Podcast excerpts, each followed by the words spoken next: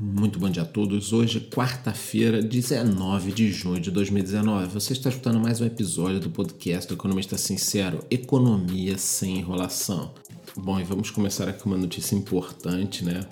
Ontem, com 47 votos favoráveis e 28 contrários, o plenário aprovou o PDL 233, que susta o decreto presidencial que flexibiliza as regras para posse de armas e porte de armas. A matéria agora vai para a Câmara dos Deputados.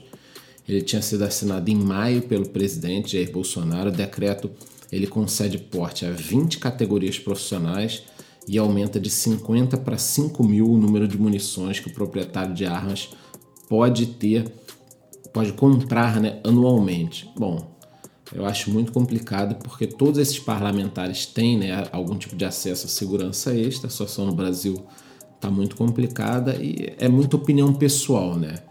Eu não vejo por que uma pessoa não poderia ter uma arma em casa desde que treinada, com todas as regras e tudo mais. Mas vamos aguardar. É, o complicado é que eles não estão respeitando o referendo que foi feito em 2005, né? onde a população não queria ser desarmada. Então é uma situação muito delicada. Vamos aguardar aí, né? Em relação ao mundo, Trump afirmou que teve uma ótima conversa por telefone com Xi Jinping, presidente da China. Eu já falei aqui que toda essa história de guerra comercial vai ser resolvida. O Trump vai esticar a corda e depois vai resolver porque ele quer se reeleger. Tá difícil a gente saber quais as chances dele, porque a mídia já começou com aquela história de falar que a popularidade dele está baixa, que ele não vai se reeleger. Só que quem acompanhou as eleições americanas, as últimas, sabe que até o último dia Hillary tinha 99% de chance de vencer as eleições. Ele foi lá e ganhou. Então fica difícil a gente saber é, como serão as pesquisas dessa vez, né? Mas a situação da guerra comercial eu acho que vai se resolver, porque se não se resolver, ele vai ter uma certa dificuldade de se reeleger. Aqui pelo Brasil, o Bovespa subiu 1,8%. A bolsa está se aproximando de novo aí dos 100 mil pontos, né? Talvez, quem sabe hoje, tá? Nós teremos a super quarta, como alguns jornais estão chamando, porque nós temos Sérgio Moro do Senado, reunião do Copom, decisão de juros americano. Então, assim, haja coração, vai ser uma quarta-feira com muita notícia, com muito material. Portanto, se você quer essas informações em tempo real, você pode me seguir lá no Instagram ou entrar em um dos nossos dois Telegrams. Tá? O material é todo gratuito. No mercado de criptomoedas teve um zoom, zoom, zoom muito grande, né? Por causa dessa nova moeda do Facebook. Os entusiastas, especificamente de criptomoedas, não gostaram muito. Quem é do mercado tradicional achou interessante. Quer dizer, eu vou estar cobrindo tudo isso como eu venho fazendo nesse último ano. Mas assim, na França já estão reclamando, tá? Eu avisei que isso ia acontecer. Os governos não têm nenhum interesse de moedas paralelas, porque isso dificulta muito o controle.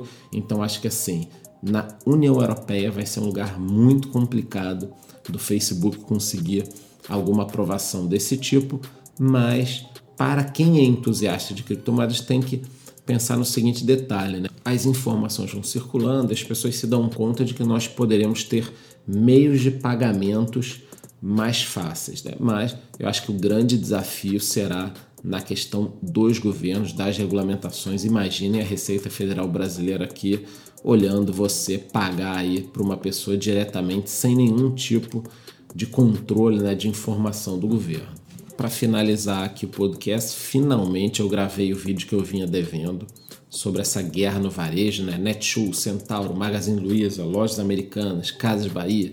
Eu explico nesse vídeo que já está lá no YouTube, o link está aqui na descrição desse podcast, você pode clicar lá para ver, é um vídeo rápido e bem objetivo, tá? Então assim, eu explico o porquê dessa guerra toda. Todas essas empresas querem se posicionar antes da reforma da Previdência, não sobraram muitas empresas aqui no Brasil, porque muitas delas quebraram ou estão em recuperação judicial, como o grupo lá que é dono da Ricardo Eletro, né, que é a máquina de vendas.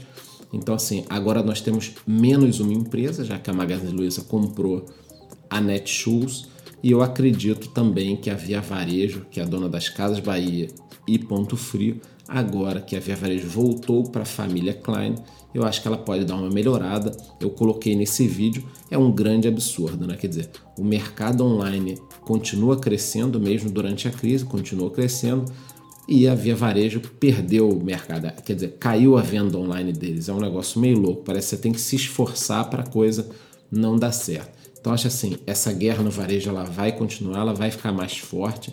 Até o momento a Magazine Luiza tá nadando assim de braçada, tá muito, muito, muito à frente em termos de gestão dos outros concorrentes, mas vamos ver se a Via Varejo vai conseguir fazer o turnaround dela. E também temos a seguinte questão que é difícil de perceber, né? Será que a Amazon vai vir para o Brasil com toda a força dela? Ou vai ficar nesse reme-reme aí? Veio, tem site, vende produto eletrônico, mas não está dando tanta atenção assim, não está abrindo tantos centros de distribuição. Será que a Amazon vai ficar mais quietinha? Ou será que ela vai para a guerra também, como ela está fazendo nos Estados Unidos de forma muito, muito forte? Então é isso, eu espero vocês amanhã no mesmo horário e não esqueçam que na descrição desse podcast nós temos o link para o vídeo da Guerra no Varejo e temos o link para o Instagram e Telegram. Muito bom dia.